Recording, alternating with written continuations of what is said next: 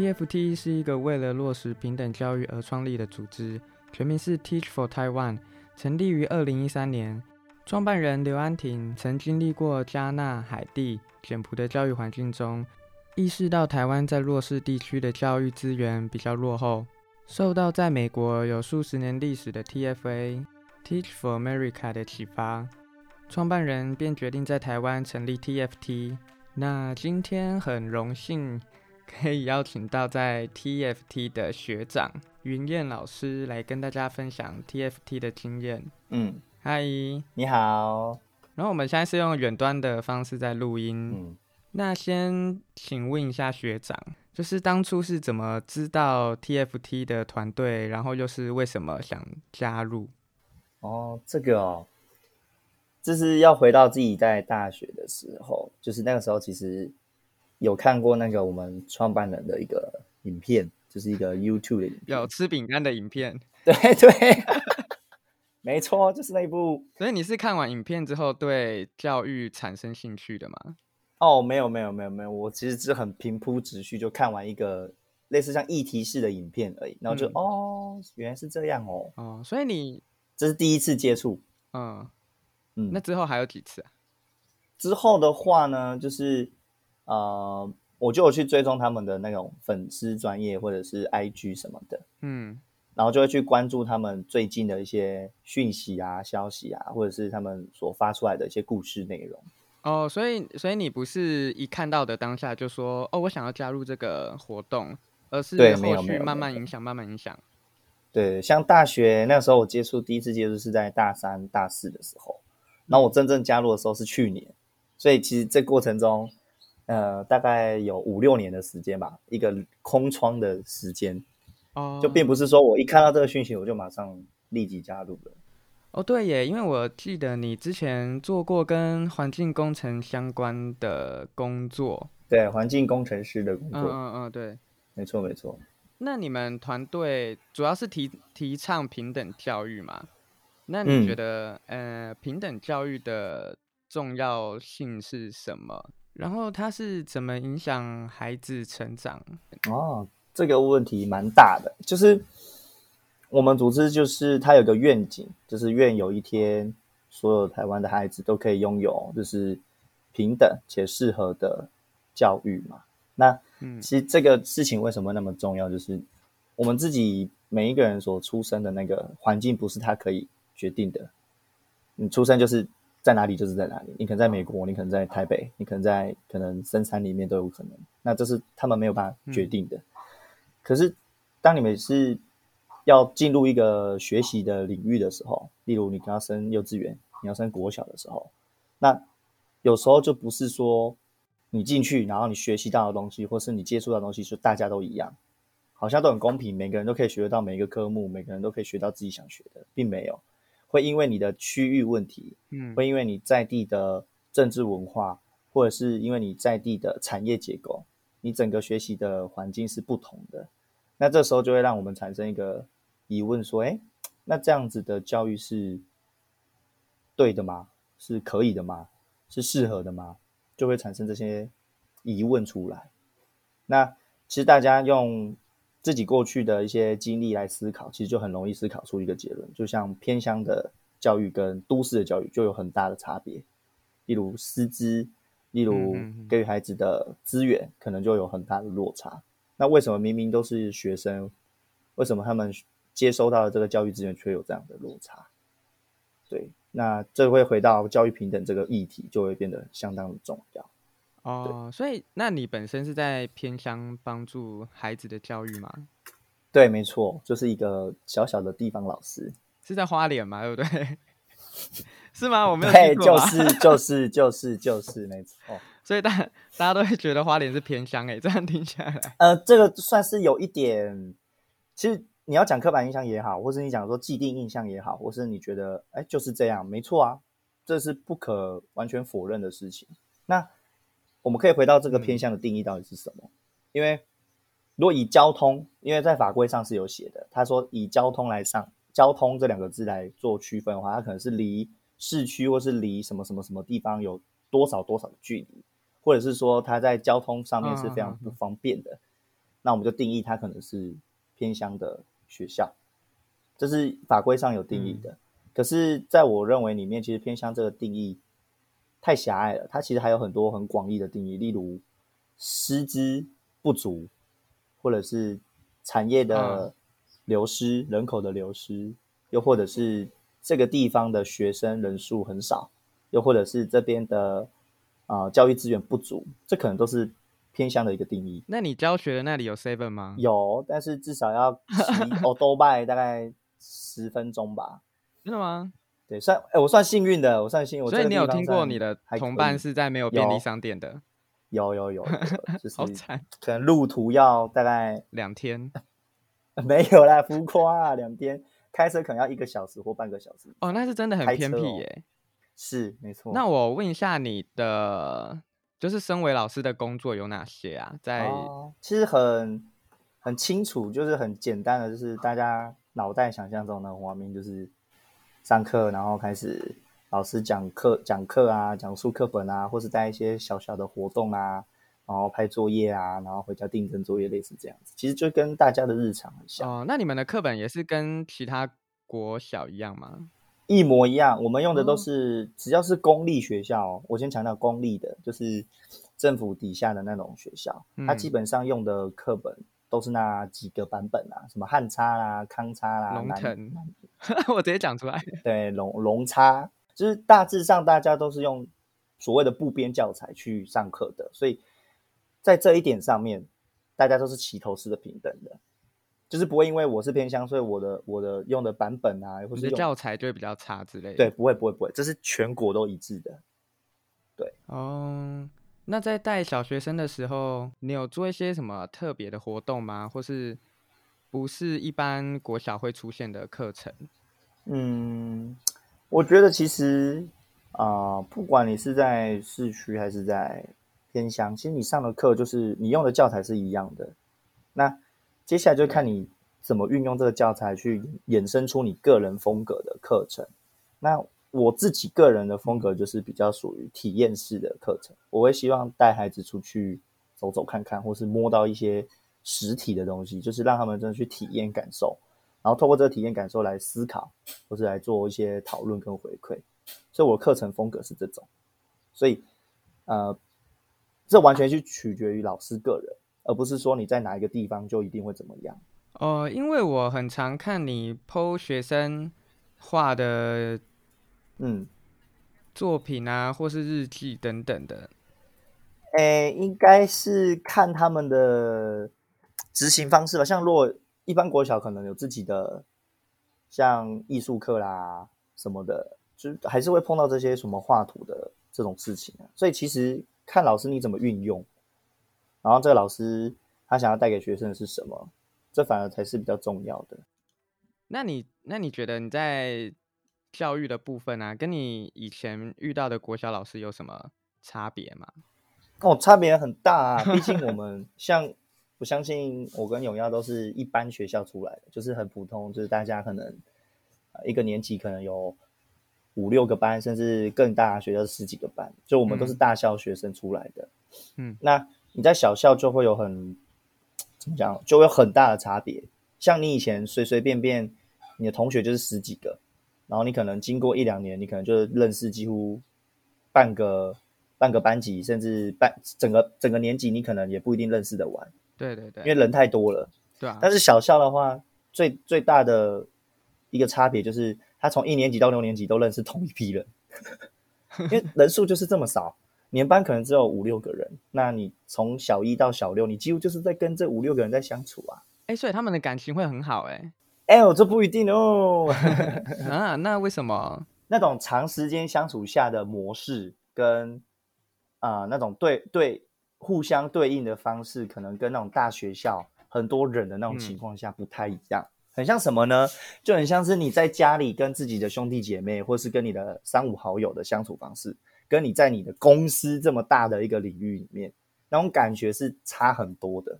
哦，那。你越是亲近的人，越是越是在这一个少数人的一个群体里面，其实并不一定就是很很媚曲，或是说很很温馨，你反而会看到更多就是很真实的一面，真的会耶，甚至很容易吵架啦，然后动不动就不和啦。可是明天来上课，你还是看到他啊，对不 对？哦，就会有这种感觉啊。对耶，就是跟同一群人一起每天 相处好几年下来，嗯，哦，对，那其实 TFT 它每一任是有时间限制的，我记得是两年嘛。是。那两年过后，你有什么其他的规划吗？哦，针对这个问题，我觉得可以分成几个部分。嗯，未来规划其实很很清楚，就是一个要么就是持续走教师这条路，那它可能细分，就是你要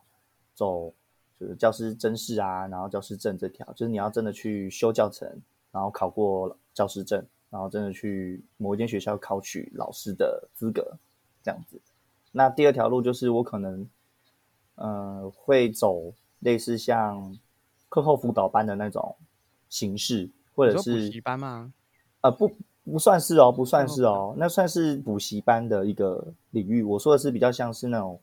有一些基金会或者是有一些 NGO 他们会做的那种，呃，类似课后照顾或是课后辅导班的一种团队。哦，对，那。也有可能会去做社区营造的部分哦，那这样子选择还蛮多的，听下来也包含你原本的工作嘛？对对对，所以其实方向是还蛮多的啦。我给自己没有那么大的局限。嗯嗯嗯，那你有考虑过改变一些现有的教育体制吗？哦，我觉得你这个问题非常好。嗯，我自己也有这个想法过，对我自己有想法说可以改变现在的体制。那目前现有的现况，我可以跟永耀这边做个分享。像我们一般的学校就是公立跟私立嘛。对。那公立就是我们就有读过那种，基本上都是很很一般的学校。公立那可能家里面比较希望严格一点，或是说，哎，希望有更好的资那个师资或者是教育资源，可能会请让学生去读，或者让自己的孩子去读私立学校。那其实呢，现在有一种流派就是。介于私校跟公校之间的，它可能是公办民营啊，或者是它是自己独立创造的一种呃私立学校，可是它是跟循着公立走的，就很像我做 BOT 按那种感觉哦。对，那这种学校呢，现在有分很多种流派，对，超级多。那比较有名的就是像 KIST K I S T，你可以有空可以去查询，或者是华德福，嗯，或是什么戒指。然后跟什么诚信什么，反正就超多种的啦。就是他们的教育理念跟教育方式会比较跟现在的现况的那种现实，就是大家一般所听到那种教育体制完全不同。哦，像有些学校呢，他主张的是体验教育、户外教育。哦，所以他们几乎让学生都一直在外面跑。可能是去体验大自然啊，爬山啊，然后可能毕业前要去爬玉山啊之类的。对啊，玉山会不会太困难了？嗯哼，等于说他们是私立学校，然后用自己的方式教育。对，没错，伪装成公立学校，也不一定说伪装啦，就看他们的资金来源，或者是跟政府立案的来源是什么，就会影响到他们本身学校的名名名称是私立或公立，或是公办民营什么的。对，那现在哦，原来对，然后现在很流行，哎，不是流行，现在因为少子化关系，很多学校都面临就是要关校或是收掉。那对对，很多学校开始要转型。那现在最有名的就是实验小学，嗯嗯嗯，我有听过的，或是俗称的特色学校。对，那这个学校就会因应说，呃，因为我要举办出一个跟别的学校不一样的活动也好，或是特色也好，或是一种课程也好，他们就会想尽办法让自己学校有某一种。很特别独有的课程，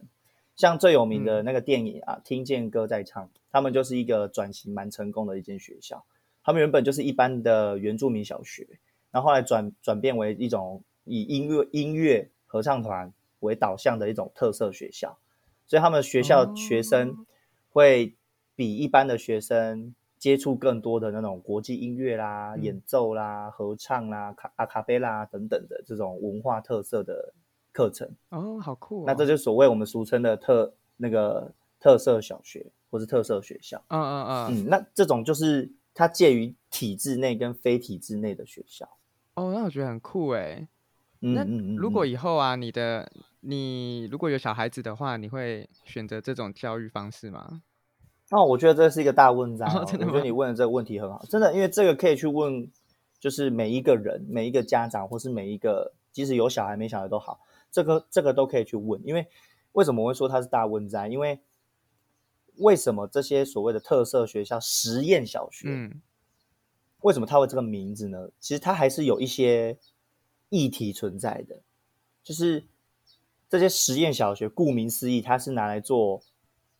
实验，嗯你懂吗？但是你不要把好像说我们啊，我们要把小孩拿来当白老鼠什么的吗？其实不是，其实不是，而是因为既有的体制内，它没有办法继续营运或是生存，它必须用其他的特别法规。我觉得可以用同性婚姻这种这种法规来做个比喻，嗯。例如那时候同性婚姻不是有人要提出什么特别法嘛，什么什么什么的，可是他因为他违宪嘛，什么什么什么的，就是那时候吵吵吵吵了很久，讨论了很久，所以实验小学也类似这种尴尬的处境，就是你已经不符合法规所规定，你就是要关校，因为因应少子化的原因，政府会有一些配套措施跟法律规定，但是我又让你有一个空间可以继续生存下去，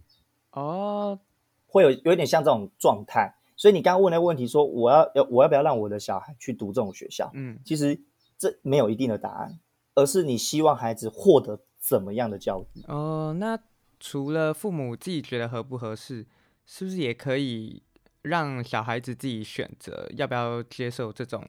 教育方式？这也可以，这也完全没有说不行，因为你要说一个好跟坏嘛，这真的讲不完。嗯哼大学校没错，它资源很多，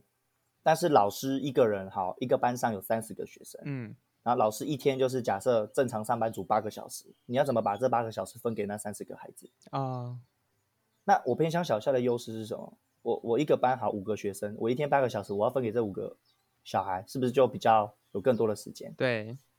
对，但是相对的来了，我那三十个孩子，他可能家庭背景很 OK，他的家庭经济状况也 OK，家长也很关心孩子的一个啊、教育的状况，嗯嗯所以你在做教育的时候，你在做上课课程的时候，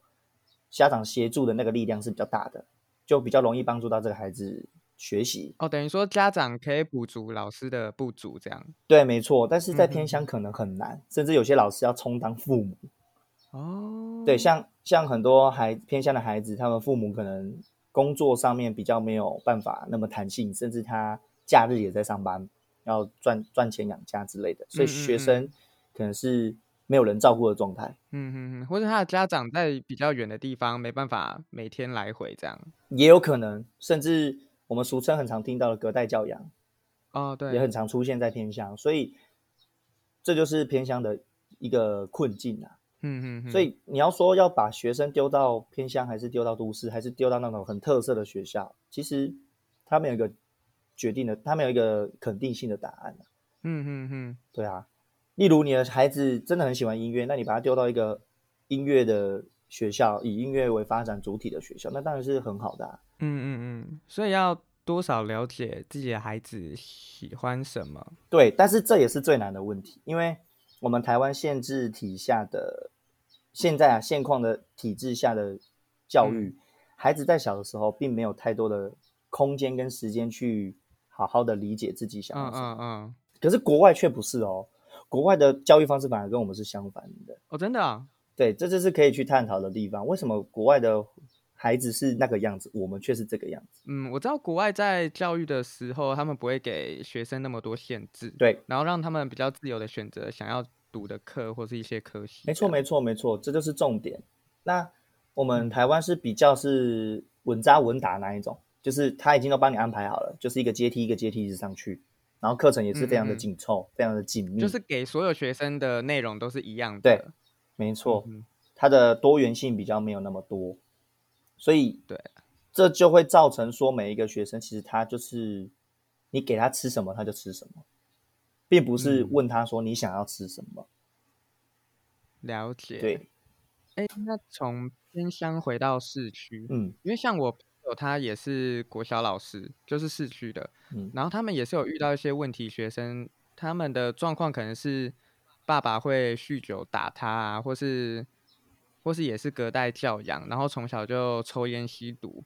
所以想说这样子平等教育的服务啊，会不会出现在市区啊？未来？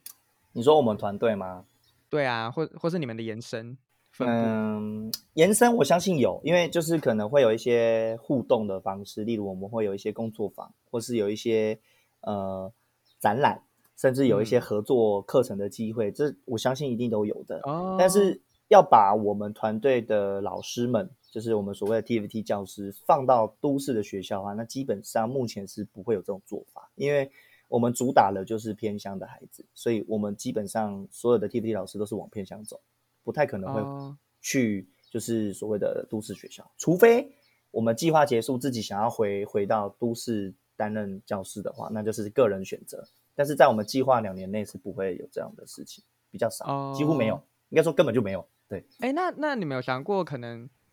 在任期的两年内跟市区的老师交流、交换那个啊教育的方式？哦，我觉得有诶，而且我们前几届的学长姐都有在做这种事情，就是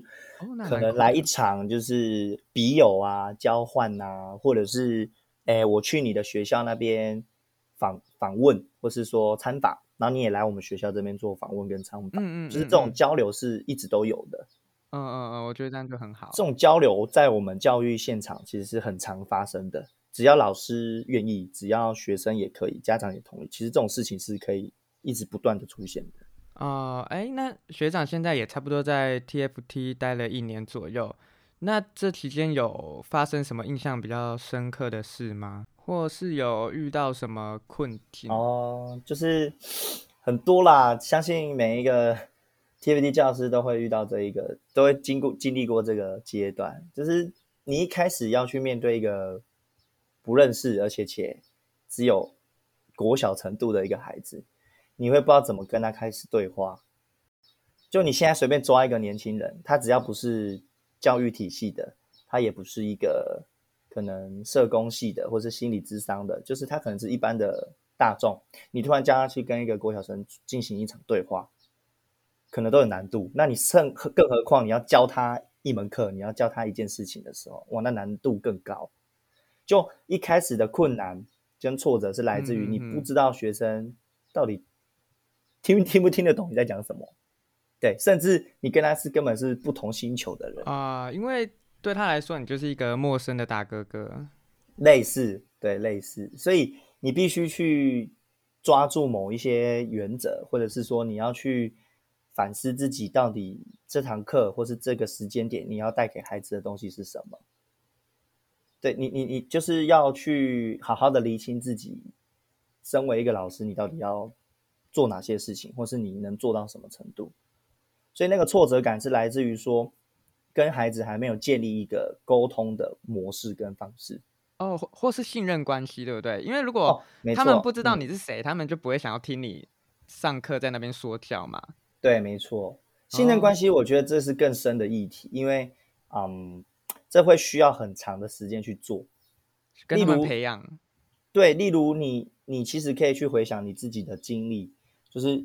啊，你可能从国小到国中到高中，教过你的那么多老师，有哪一个老师是让你印象深刻的？就是以前打人打的特别凶的那种老师啊。好，那可能是一种，没错，因为他让你印象深刻了。对，这可能是一种。那。呃，但我要先强调一下，现在不能体罚哦。以前的时代跟现在不同，对，就是呃那种信任感会让你一直记得这个老师。有没有这种老师存在过？在你的生命中，好像比较少哎，比较少，但可能有一两个，对不对？对，就是会闪过他的脸，但是想不起他的名字。哦，没关系，那你有记得这件事情就可以了，这就是重点了。你看哦。我们一般人要记得一个老师是非常困难的，除非这老师可以让你真的记在心里面。嗯，那何况是一个国小生呢？对不对？我们大人都是这样，何况是一个国小生呢？所以那个信任感真的不是说啊，我相处个一个月、两个月甚至三个月就可以就可以跟他哇，就是信任感爆棚这样。嗯，其实非常什么他都做这样。对对对对，很困难，所以。这是一个慢慢、慢慢、慢慢、慢慢、慢的一个过程，对，这过程。所以在这过程中，比较重要的是你要怎么用自己的方式跟他目前正在学习的方式去相处。哦，我觉得这才是最困难的，这也是一种磨合也是最要做的。对，就是一种磨合的感觉。嗯嗯嗯，就可可能大家今天呃突然升上国中、高中或是大学，你突然进入一个班级，你要怎么跟大家甚至上课的老师去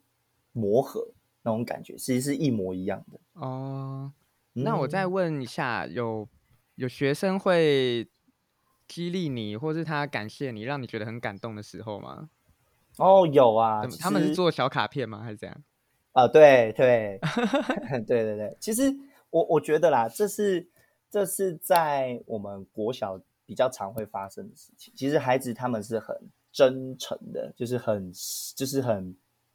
不不会去掩掩掩盖自己很多的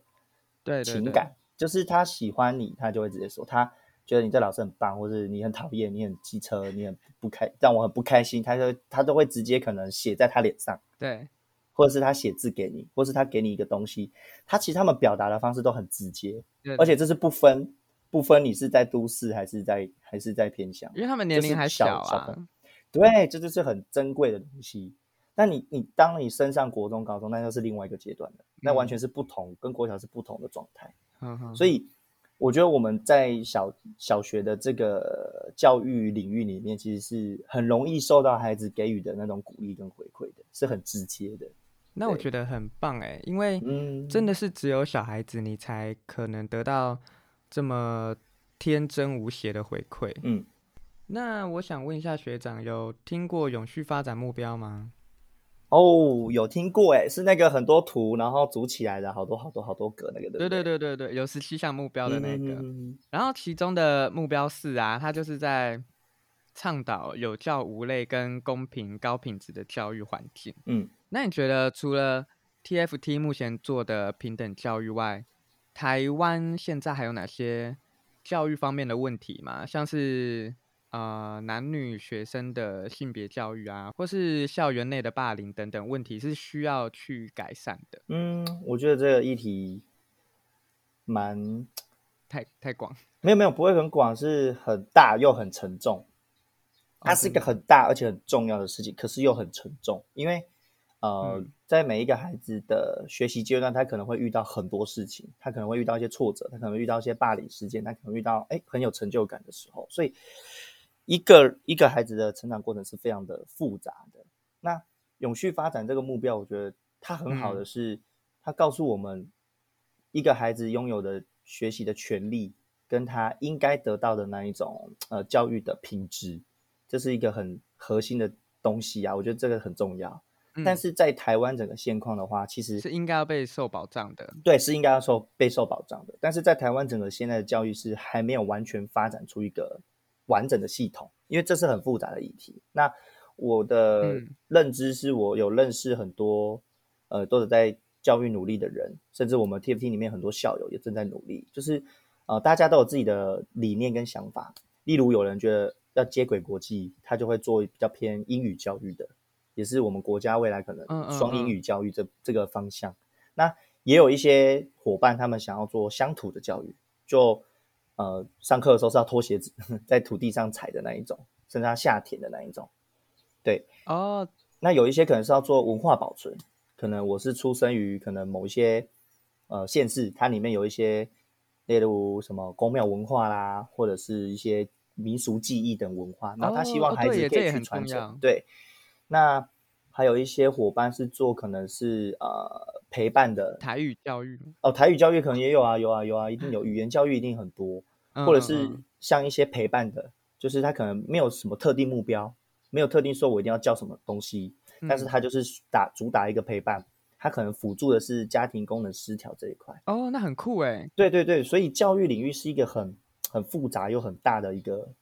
一个系统生态圈，那需要很多人用不同的角度去支撑它。你可能你可能只有政府教育部这一根可能不够，你可能有 TFT 也不够，你可能有可能有各种奇怪的，就是哎不是奇怪，应该有各种 大家都听过的那种，啊对基金会啊，或是什么新的，对新就是有听过那种组织或者是政府的团队可能都不够，所以需要很多不只是政府，民间的力量也要进来，就让大家一起把这一块布这一块棉被撑起来，才有办法让孩子在这个安全的环境下可以去做各式各样的多元学习。嗯，原来如此。对，那我可以讲一个现在最流行的，好啊好啊就是现在大家因为疫情的关系嘛，对，嗯，我先说，这不是打广告、哦，就是在疫情这个状态下，那学生的学习是不是已经开始产生蛮大的变化跟冲击？对对。对，那数位科技这个东西就被大家很重视了，就突然咻一下，因为疫情的关系，反而大家现在很瞩目的就是这个东西。嗯那我想要分两个部分说，就是一个就是现在台湾其实有很多很多教育资源是在线上的，嗯例如像大家可能有听过像什么台湾爸啦、自奇七七啦，或者是某一些这种知识型 YouTuber 等等的，这就是一种教育资源，它就是一种教育资源。那可能另外一种是像公视、中视、民视什么哇哥，就是一大堆各种电视台，它里面也会播一些教育节目，嗯其实这也是一种教育资源。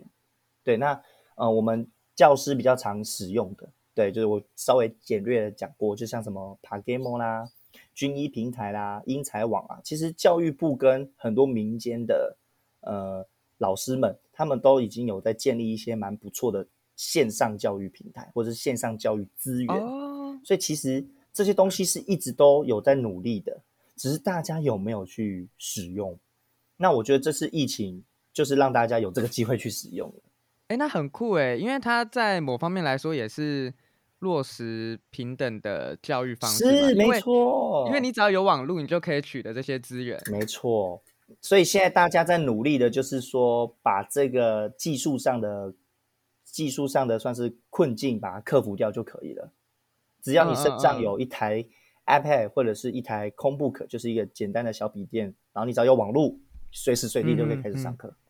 因为像我们以前大学的时候就知道可以去透过网站嘛，去修国外学校的课、美国的课什么嗯。的，只是没想到现在国中小学就可以接受这样的资源。对，但是这相对的也是一个算是台湾的一个困境，台湾教师界的一个困境，就是到底老师可不可以被这些线上资源给取代？哦、我觉得应该还是没办法吧，因为很多学生的问题，如果是实体教育的话，他可以很快速的问老师，然后得到回馈，甚至跟那个教学的场合有关，你得到的答案也不一样。嗯，没错，这就是我今天想要跟荣耀这边分享，就是不管你是用什么方式去进行教学，无论你是用实体的，或是你是用线上的，嗯或是你用各种方式去教育学生都好，重点回归到学生身上，到底教学教与学之间的那个关系到底是什么？老师的角色到底是什么？哦，我不知道大家有没有看过一个影片，那个影片就是有一个人在讲述说，就是从五百年前甚至好几千年前，老师就是站在台上，学生就是坐在台下，那 always 都是这种这种模式听课、听课、听课、听课，对，就这种模式。可是我觉得现在好像看到一点不一样的感觉，因为不只是在台湾，因为台湾是这这这阵子疫情才又爆发比较严重，可是在国外去年是超级严重，对啊对啊，这让他们进入了一个非常教育突破的一个算是契机啊。虽然疫情这么严重是不好的事情，可是相对的给教育也是一个算是跳板，甚至变得更好。他们开始使用大量的教育资源，然后用大量的线上教学的方式进入到真正的体系教育体系里面，然后反而让他们是开开创出了一套就是属于自己国家的一种教育方式。嗯，那就是打破以前的疆界啦，就不是你坐在台下，然后老师站在台上那种模式，就完全跟以前不太一样的感觉了。等于说因为疫情的关系，然后教育的方式不得不改变。对，而且这是几百年来就是这么一次才有的机会，对，可以说是首次吧，我自己觉得啦。我觉得也是因为科技成熟到某一个程度，然后网络也普及化。对，没错，就是我觉得就是刚好综合因素刚好都刚好到达这个点，然后就一起爆吧，这样。好酷哦！所以这也是让我们老师们去思考一个问题，就是你的角色，如果对我们自己的角色的定义，就是如果这些教育资源跟这些平台都已经可以取代你了，嗯那你这个老师的价值在哪里？嗯，可能就需要提供课程以外的东西，或是对呃额外的价值。对，那我觉得这就是我们自己要去思考的一个问题。对，这也是可以给观众朋友去思考，到底 今天你有了这么多工具，有了这么多的资源，那最后回到自己身上，到底孩子学习的东西是什么？到底什么东西才是对孩子是好的？嗯就会回到这个点上面。嗯哼哼，就是虽然这样听下来会觉得很沉重，但是像 TFT 啊，或是其他的组织类似的机构，未来一定会更蓬勃的发展，嗯，然后来弥补我们教育体制的不足。就大家一起努力啊，这蛮重要的。对，嗯嗯，那今天节目就到这边啦，这里是在地人，我是 Blake，大家拜拜，拜拜。thank you